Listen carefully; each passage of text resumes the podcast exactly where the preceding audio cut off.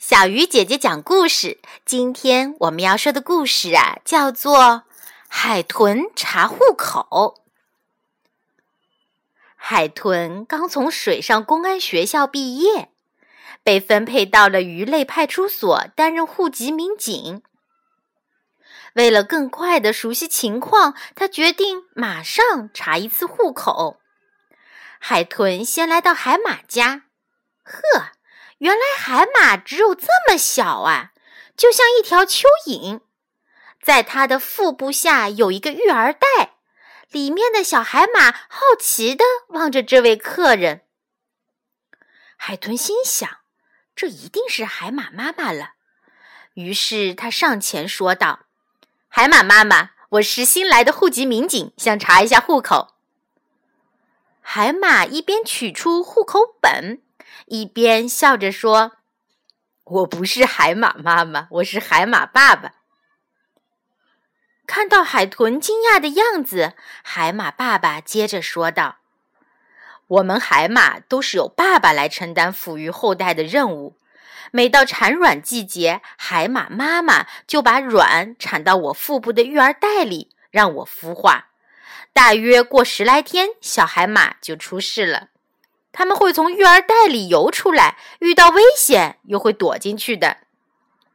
哦，原来是这样，海马爸爸，实在对不起。海豚十分抱歉地说。离开了海马家，海豚又来到琵琶鱼家，一条胖胖的琵琶鱼迎了上来。海豚说道：“你是琵琶鱼爸爸吧？我是来查户口的。”不，我是琵琶鱼妈妈。琵琶鱼红着脸递上了户口本，海豚感到很难为情，觉得自己太冒失了。他一边翻看户口本，一边询问：“呃，请问琵琶鱼爸爸在哪里？”琵琶鱼妈妈笑着说：“他在我身上呢。”他指着自己身体一侧的一个凸起的肉瘤说。我们从小就生活在一起，亲密无间，慢慢的就分不开了。海豚大开眼界，查完了户口本，他告别了琵琶鱼妈妈。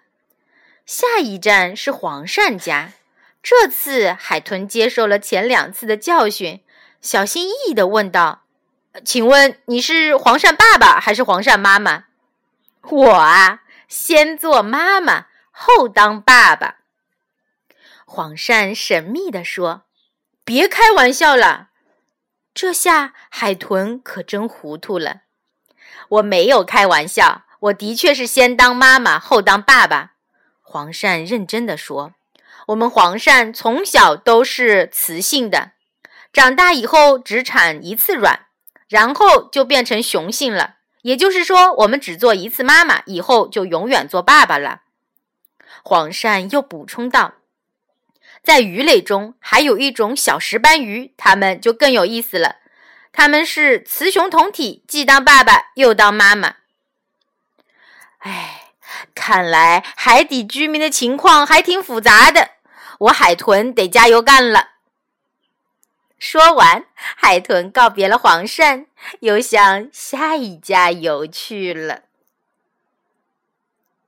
好了，小鱼姐姐讲故事，今天就到这里了，小朋友，我们明天再见。